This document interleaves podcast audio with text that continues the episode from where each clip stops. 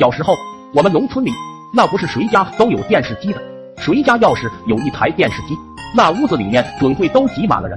大人们白天出去干活的时候，我们一众小屁孩就被大人们安排的明明白白，都挤在那家有电视的小伙伴家里看电视，主要为了防止我们去玩水什么的。大人也会给有电视的小伙伴家里送点东西什么的。那时候大长今特别火，我清楚的记得里面有一段讲的是小鸡炖蘑菇。那时候没啥吃的，可把我们一众小屁孩给馋坏了。我在这群小屁孩中算是年龄比较大的，没事就会充当一下狗头军师的角色。我这聪明的小脑瓜。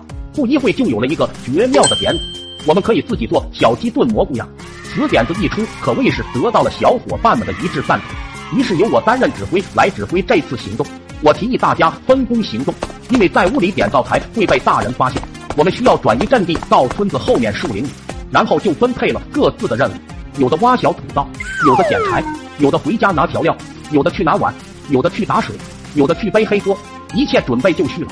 发现没有鸡，众人懵逼。作为狗头军师的我，需要急迫的解决这个重大问题。这么多人望着我，我只能舍身取义了。我跑回自己家，带了一只小母鸡，现在已经万事俱备了。我们就学着电视剧里大长今那样，有模有样的放生姜什么的。不料又一个艰难的问题摆在我们面前：小鸡炖蘑菇没有蘑菇呀。这个好办，我就让小伙伴去树林里面找。不过人家电视剧里面还有人参枸杞，那时候都穷，人参枸杞哪里找？要不然怎么说我是狗头军师？我这小脑瓜又发挥了他应有的聪明，没有枸杞就去找像枸杞的，没有人参就拔一个像人参根一样的东西，反正都长得差不多一样。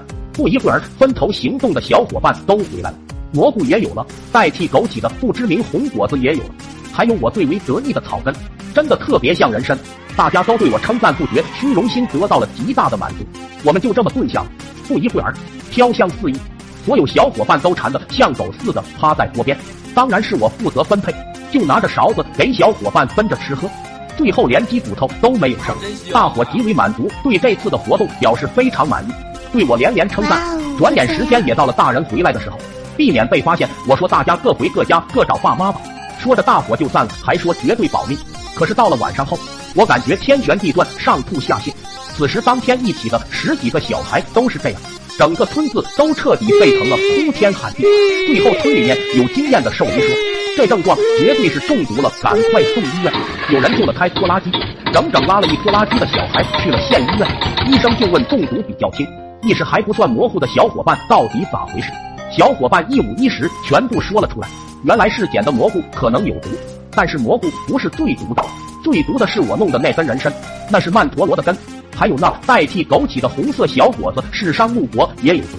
这些乱七八糟的加起来，可谓是一锅真正的毒鸡汤。那一夜，整个医院灯火通明，鬼哭狼嚎，各种洗胃的惨叫和大人的哭声。大家集体住了几天院，又都满血复活了。但是因为我的点子，因为我找的人参，差点把半个村的小孩团灭了。我出院后的第一天，我就被我爸吊在村中央，进行了男女混合双打，向村里人谢罪。要不是村里老人拦着，我估计我刚出院就要进医院了。